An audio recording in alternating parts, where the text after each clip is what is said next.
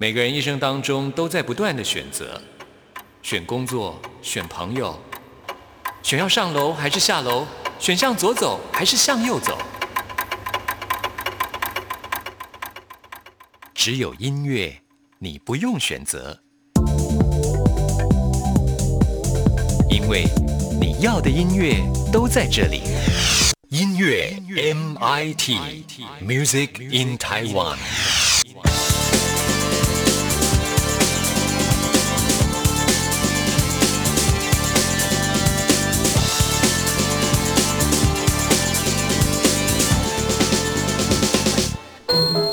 来自星星的音符。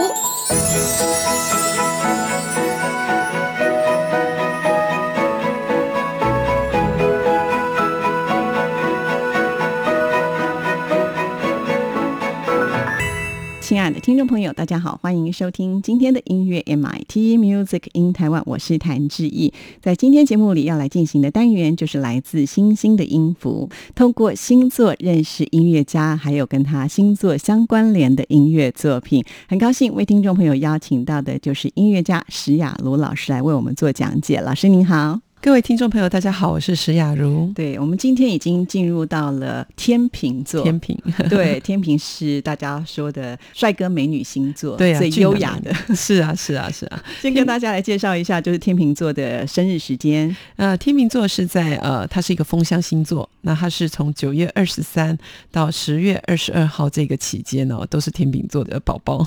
是 是。好，那在音乐家有应该也蛮多的哈。是，呃，我们今天会为大家介绍五位天秤座的音乐家啊，其中一位就是大家最熟悉的李斯特，嗯，然后威尔第、圣桑也是大家很熟悉的，也很喜欢的，还有盖希文、肖士塔、高维契，哇，都是大咖，都是大咖，对啊，像天秤座都只有大咖的。好，那我们先来介绍是哪一位呢？呃，我们现在介绍李斯特哦。那我为什么会介绍李斯特？呃，就是因为李斯特的《爱之梦》这个哦，我想要来讲一下这个天秤座的爱情嘛。你知道天秤座俊男美女这个爱情哦，也是非常的具艺术性的。那其实李斯特的呃生日哦，已经有点接近天蝎座了。他是十月二十二号哦，所以他刚好是天秤座的最后一天，所以他的爱恨情仇是犹如天蝎一般，但是他又有点平衡感这样子。那天秤座的李斯特呢？他是匈牙利的作曲家啊，也是钢琴演奏家，那也是音乐的这个主要代表的人物之一哦。他所创作的这个钢琴曲呢，是以这个极高难度，就是很难弹呐，就是反正技巧那个，听说他的手非常大。对，然后因为像我们一般人，如果弹过钢琴就知道，大概老师你可以弹到几度？我大概。八度九度我就没对，八度到九度是一般正常人。据说他可以弹到十二十三度，十三，对他可以弹到好可怕，非常，所以他的手就比一般人大。我去过他的博物馆哦，就在匈牙利的呃李斯特音乐学院里面，那里面有他的手的那个呃雕像，雕像，对对对，好大，对，好像很多人很喜欢去跟他比，然后就会发现哎短一截，对对对，他真的他的手掌真的是非常大，因为李斯特又跟肖邦是这个好朋友嘛，哈，所以他呃会有一点像肖邦的这样子的一个性格的一个练习曲。的这些音乐哦，那李斯特呃出生是在这个奥地利东部的这个叫莱丁的这个村庄哦，他爸爸是匈牙利人，可是母亲是奥地利人，所以李斯特是有两个名字，你知道吗？匈牙利的名字跟我们一样，姓在前哦，名在后。那可是因为很多人都是会呃，比如说念啊匈牙利，比如说李斯呃 Franz Franz Liszt。那其实，呃，李斯特是他的一个姓，应该是念 List France 哦，这样子哦，对对对，应该是颠倒过来这样子哦。李斯特是姓，在匈牙利就要这样子。颠倒过来，那李斯特在呃这个一八四三年到一八五零年就写下了三首的高音独唱曲哦，分别是以这个德国诗人乌兰的诗作为第一号，崇高的爱哦，这叫 Hohe Liebe 哦，这个是第一号。那第二号就是叫 Gestorben war ich，就是我过世了，我我死掉了哈。然后第三号呢，就是呃一八四三年完成第一稿，第一八五零年又完成第二稿的这个第三号哈，它是比较就是浪漫。一点，就是我们今天要听的哦，尽其所能的去爱吧，哦哦，live so long to live and cast。那以德国诗人弗莱利希拉特的诗为歌词哦，而《爱之梦》呢，就正是这个李斯特所做的三首钢琴小品哦的第三首，也是其中最有名的一首哦，大家一听就说哦。原来就是这一些之梦哦，那这显现了天秤座外表温和，然后容易陷入自己的想象世界，不能自拔。那对于自己的在意的事情就十分细腻的敏感。那对于不对眼不入眼的事，又会显得有点冷漠无情。其实天秤座是会这样子哦，真的。对他其实对于自己没有很热衷的事情，他其实是会比较冷漠，就是连假一点都不愿意，也不愿意，因为他其实是自我保护意识比较强。因为我们知道天平他其实很平衡，对，所以他其实是在。外人是看不出来说他其实不喜欢的事情，他是非常的拒绝的哦。对，那在一八四八年，天秤座的李斯特跟俄国亲王王妃哦沙因哦呃维根斯坦同居，他这个故事很有趣，就不和这个王妃结婚。那要怎么办呢？又同居过，然后又不跟他结婚，那真的什么会造成人家你看天秤座这种爱情？那他又是王妃，我们都不能让他没面子嘛。李斯特就接受天主教的剃发。剃发理、剪发理出家，成为神职人员。是哦，所以李斯特还蛮勇敢的。他只是为了，真的是为了要逃避跟那个王妃结婚，这样子就穿着黑袍做什么事呢？在德国、奥地利、匈牙利、意大利各处的去奔走，去授课。就是不收任何分文的，去帮助很多的年轻音乐家，像是格力格啊、德布西都接受过他的很多的帮助，所以其实他在这个音乐上是做了一个相当大的一个贡献。我们知道天秤座他们的事业也都相当有成，对。那天秤座又是俊男美女，你知道，其实李斯特是非常帅的，对呀，对，他的鼻子又很高挺，然后留中长发这样子。当他就是在音乐会上弹起《爱之梦》这首曲子的时候，就会有很多女性就突然为之。青岛就快不行，觉得太浪漫了。那有时候他自己弹一弹，也会在演奏里面就突然失神，这样子觉得自己弹的实在太好听了。那这首最有名的这《爱之梦》第三首呢，就是呃我们刚刚讲的这个哦，尽其所能的去爱吧。那这个的诗词的大意也很美，他是说我的爱之梦将绵延直到永远，虽然我俩分离。我的爱之梦，我知仍然绵延，虽然物换星移。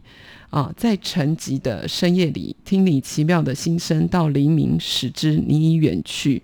我的爱之梦，如同你把我拥抱，充满柔情蜜意。夜夜月下，愿幸福充盈，爱情之梦何其欢欣。所以这个真的是好浪漫哦，真的可以代表天秤座待人博爱，对待爱情总是在寻找与心灵契合的那个唯一。哇，好棒哦！对，其实我觉得李斯特他的作品哦，真的会让觉得想要弹钢琴的人有一种爱恨情仇，是啊因为就变成说他非常的好听，你很想要去弹它，但是他太难了，他太难了，真的，他是所有钢琴技巧里面最难的，即便是这么优美的旋律，对你都很难去去。所以刚才说小品，我觉得他一点都不小。对，这是大家最耳熟能详的一首曲。对，好，那我们赶紧就来听这首《爱之梦》。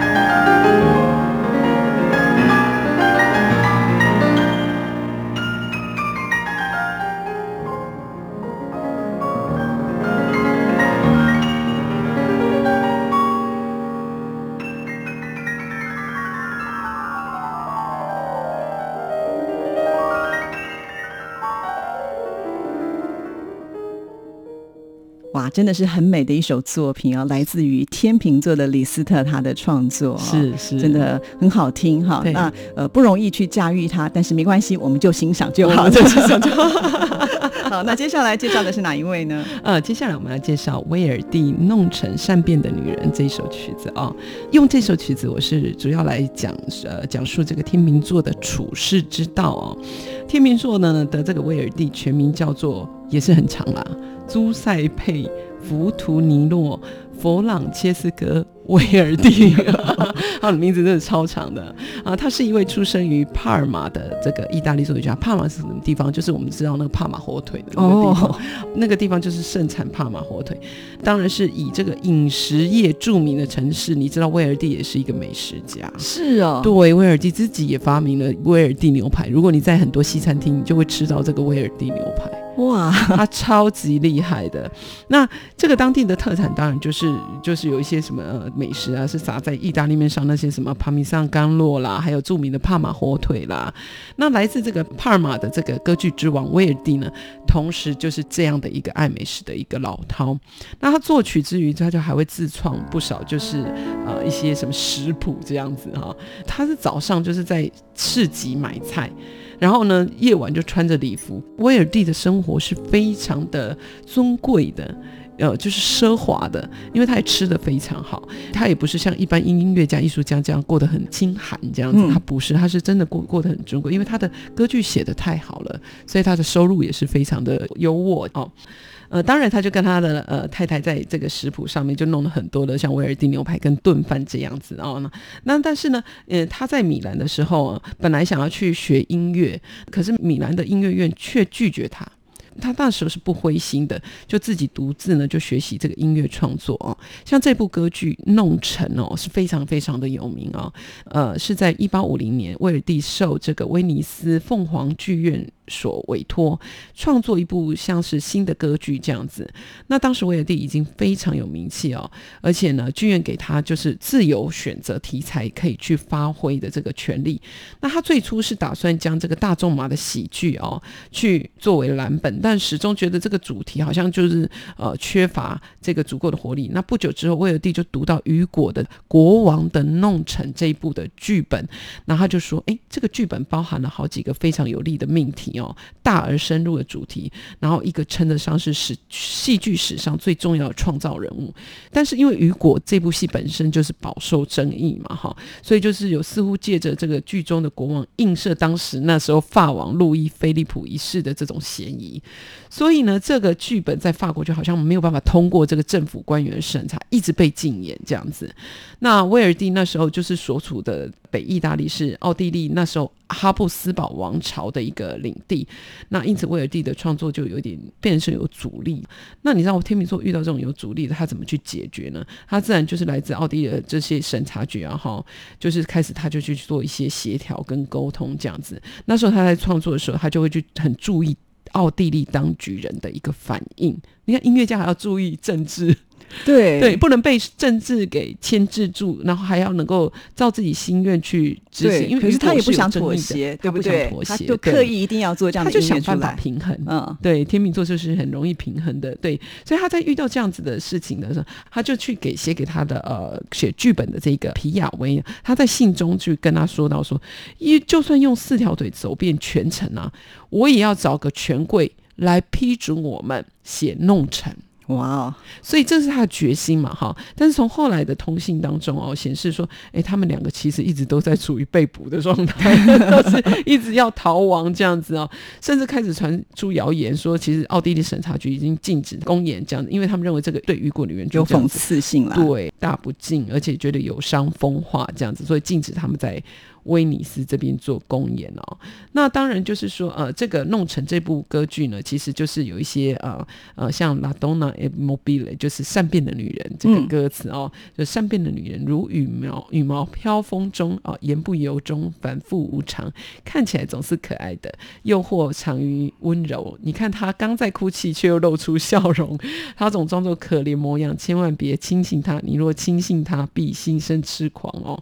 就是说，其实为尔第在创作这样子的歌剧，其实是有他的一些我没有想象说，我们都觉得天秤座是很优雅的，对不对？可是其实他有一些呃不服输的性格跟。潜在的批判性在里面是，可是他不是像人家这种很表面就直接给你展现出来，因为我还是要维持我的优我的优雅，那我就用我的音乐来征服，来征服你。对，然后因为这是他们自己内在找到的那个平衡点哦，所以威尔蒂是十足的天秤座的一个个性啊。那凡事就讲求这个逻辑跟策略，然后绝对呢不以暴力解决事情，而是以巧妙的手腕哦，在对等的权利跟利害当中去找出一个平衡点，这样是好。那这首曲子也是大家非常的熟悉，我记得以前有那个广告，就把它们拿来当做旋律哼唱。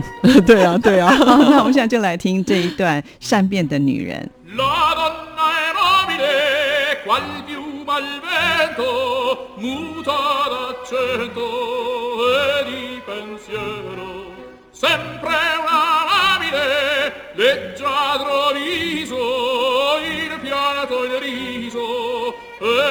menzognero la donna è mobile tua più al vento muta d'acceto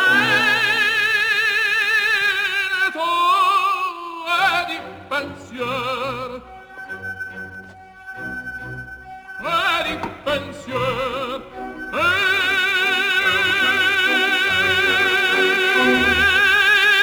E di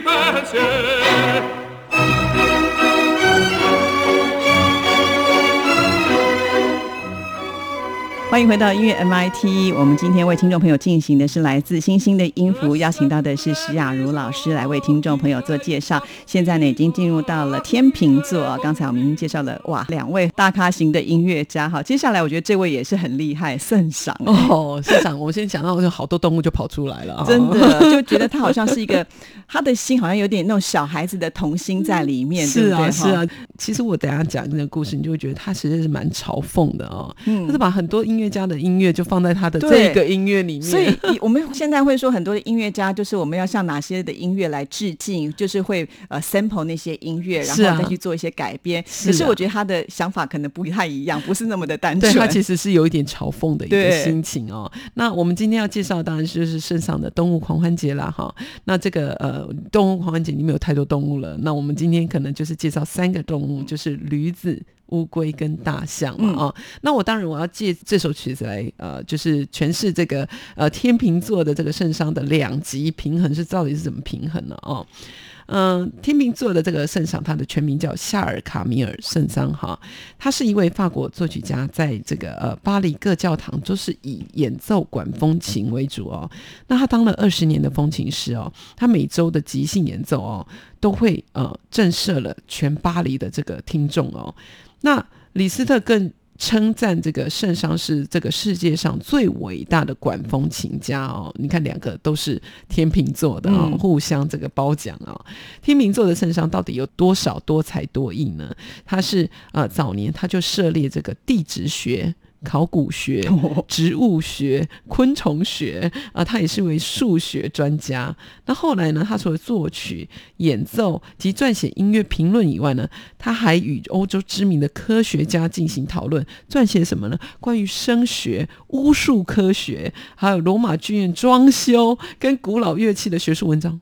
他都能写，我真的不晓得为什么他这么厉害。他其实是一个天才哎，对呀，他学音乐好像也是很早就进入那个音乐学院，就是就是还没有到那个年纪就就可以进去了。我没办法理解到底是地质学的比较厉害，考古学比较应该都很厉害，植物学、昆虫学，还是因为他学了昆虫学，所以就来写了圣上动物狂欢节呢？所以，但是圣上哦，就是呃，他曾撰写一份这个哲学著作，在讲述这个科学跟艺术会取。取代宗教，他认为科学跟艺术是会取代宗教，所以圣上这种悲观及无神的这种理念呢，预示了这个存在主义的这个出现。所以圣桑是也是法国天文学会的成员，真的是好厉害哦。那他在一八八六年，他完成著名这个动物狂欢节，他就把这个呃作品呢献给当年逝世的好朋友李斯特。所以这也是有关联的，对。那因为李斯特也赞誉他嘛，那他是等于两个惺惺相惜，对，两位天秤座惺惺相惜。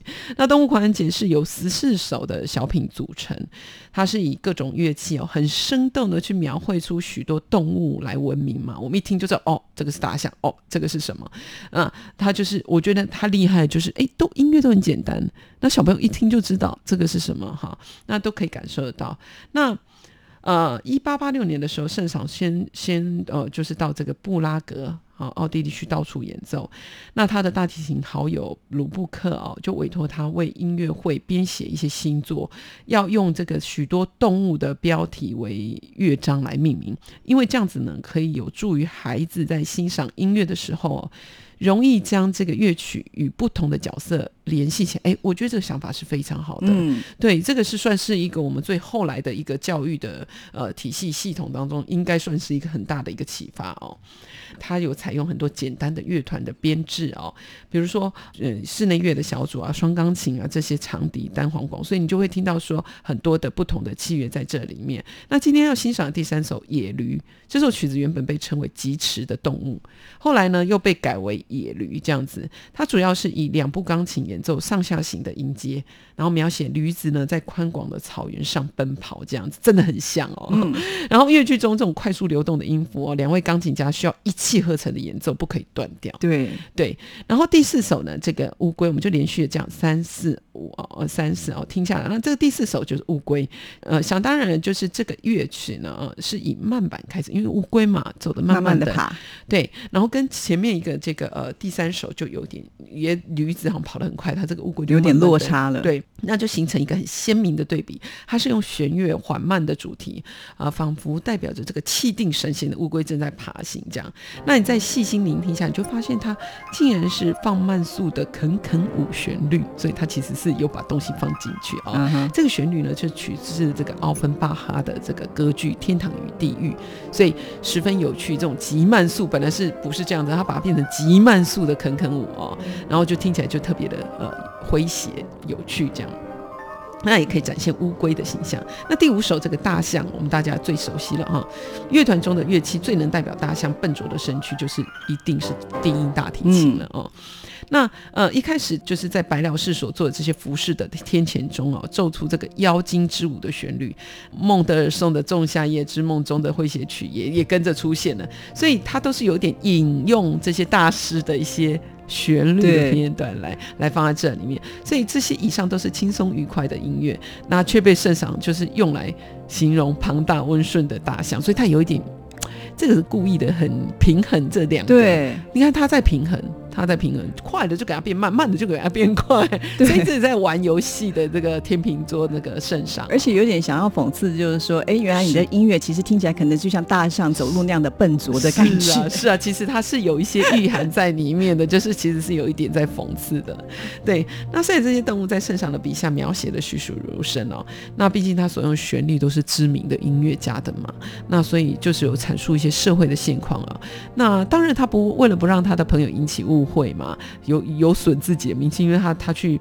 把这些人都引虐了。那当时除了天鹅，天鹅也很有名，这一首是公开以外，其他他是禁止大家演出的。当时是这样，好像是他死掉之后才被大家给发现。因为因为他不能演了，因为他是有点嘲笑的那种感觉，对对对，演了就得罪别人了。对对，所以他就也没有演。那这个就是天秤座幽默的个性，哈，他可以掌握整个很和谐的这个气氛，很诙谐的这个呃曲调。那快与慢，轻与重，还有对于善与恶这种两极端的想法，保持着。一个非常平衡的状态。对啊，就是我要亏你，然后我可是呢不会让你发现，是直到我死掉的时候，大家才拿出来。就是他也没有得罪到这些人，而且他得罪这些都是大咖的音乐家，哎，对。然后突然觉得，哦，原来他们的音乐被他弄成这样也很好听，好厉害。好，那我们现在就来欣赏喽。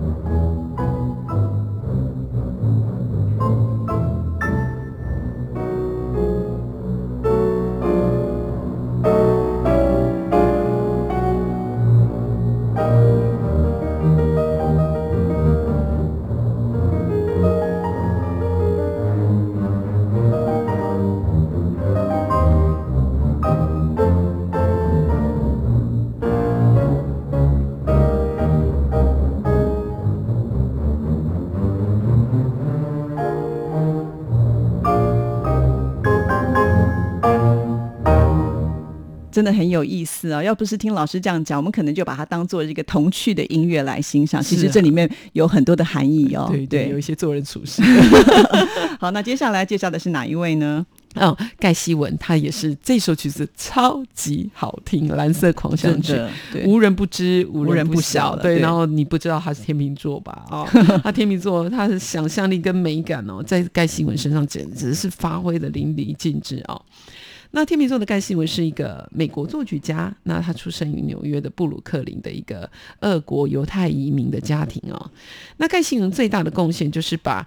古典音乐的风格跟爵士乐还有蓝调的风格全部综合起来，所以他这个综合真的是写的让人家觉得真的心神向往哦，就是觉得哇，为什么我听得这么的享受？你从听到盖希文的音乐，你第一次可以感受到古典爵士。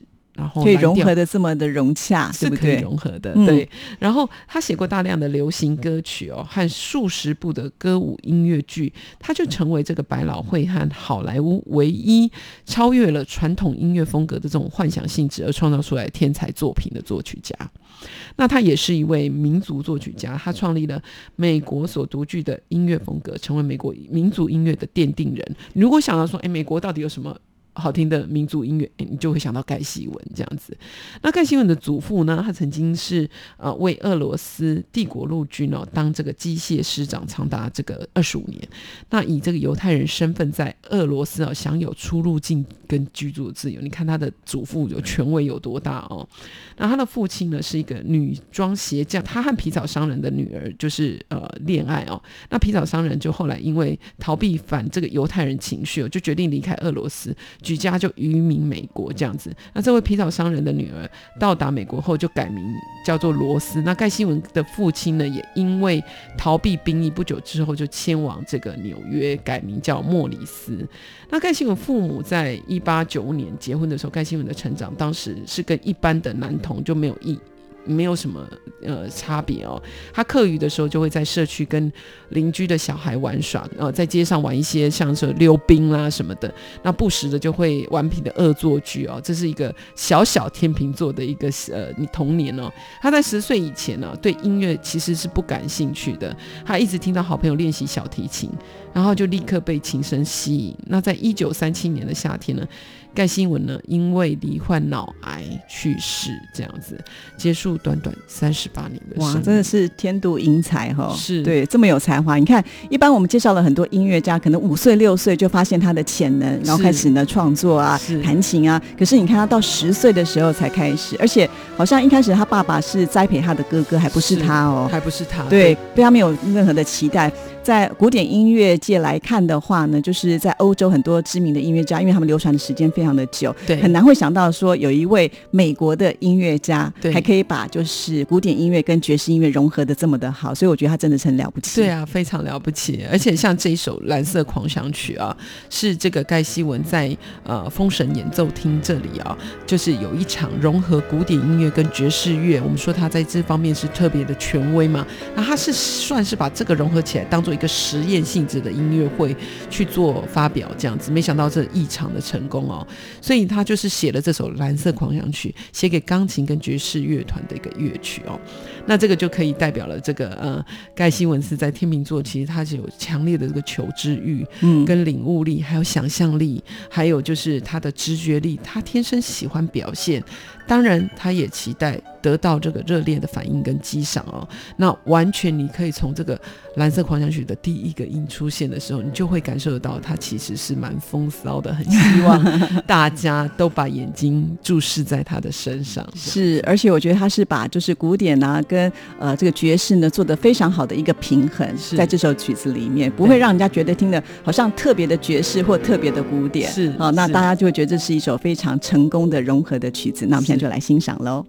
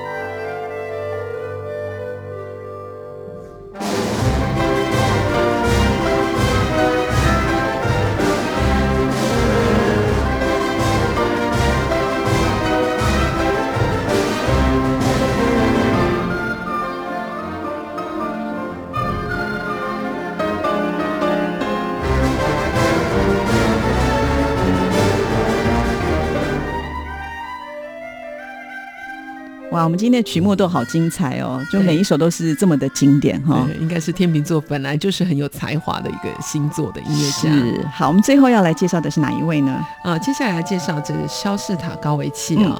那我们要欣赏的是他的 F 大调第二号钢琴协奏曲啊。那这首曲子呢，我其实是要来讲述他这位啊肖士塔高维高维契的天秤座作为一个好爸爸的心情哦。嗯，肖士塔高维契啊，他的名字啊非常绕舌啊，这叫德米特里德米特里耶维奇肖士塔高维奇，有没有很绕舌？怎么他们的名字都这么长？对，那俄国的作曲家的名字都是很特别。对啊，对啊，他就重复了两次德米特里啊。那他是前苏联时期的俄国作曲家。一生呢，大部分都是留在苏联哦，但当时也是呃少数有名气的能传至西方世界的这个作曲家之一哦。他被誉为是二十世纪其中一位最重要的作曲家。那肖斯塔高维奇的音乐作品呢，融合了后起浪漫主义，像是马勒啊，还有新古典主义，像是呃普罗高菲夫啊，或者是斯特拉文斯基的这样子的一个风格，它融合了这些。那也不乏二十世纪的一些呃不协调的音色和创作手法。那因此他的音乐作品受到了官方有一些争议了啊。那然而他的作品普遍上还是受到好评的跟欢迎的哦。那在一九二七年呢，他参加了华商肖邦钢钢琴的呃国际钢琴比赛啊，那获得荣誉奖啊。不过呢，当时的音乐评论家普遍对他的钢琴造诣不欣赏，嗯，就是指他的演奏是属于比较干硬的那个风格啊，缺乏情感啊，就是大家都很不客气的批评他啊。那比赛过后，肖斯塔高维奇就遇上指挥家呃布鲁诺华尔特哦，对他的第一号交响曲就是十分欣赏啊，就让他在这个德国柏林做演出。那从此以后，肖斯塔高维奇就呃专心的去发展他的作曲事业。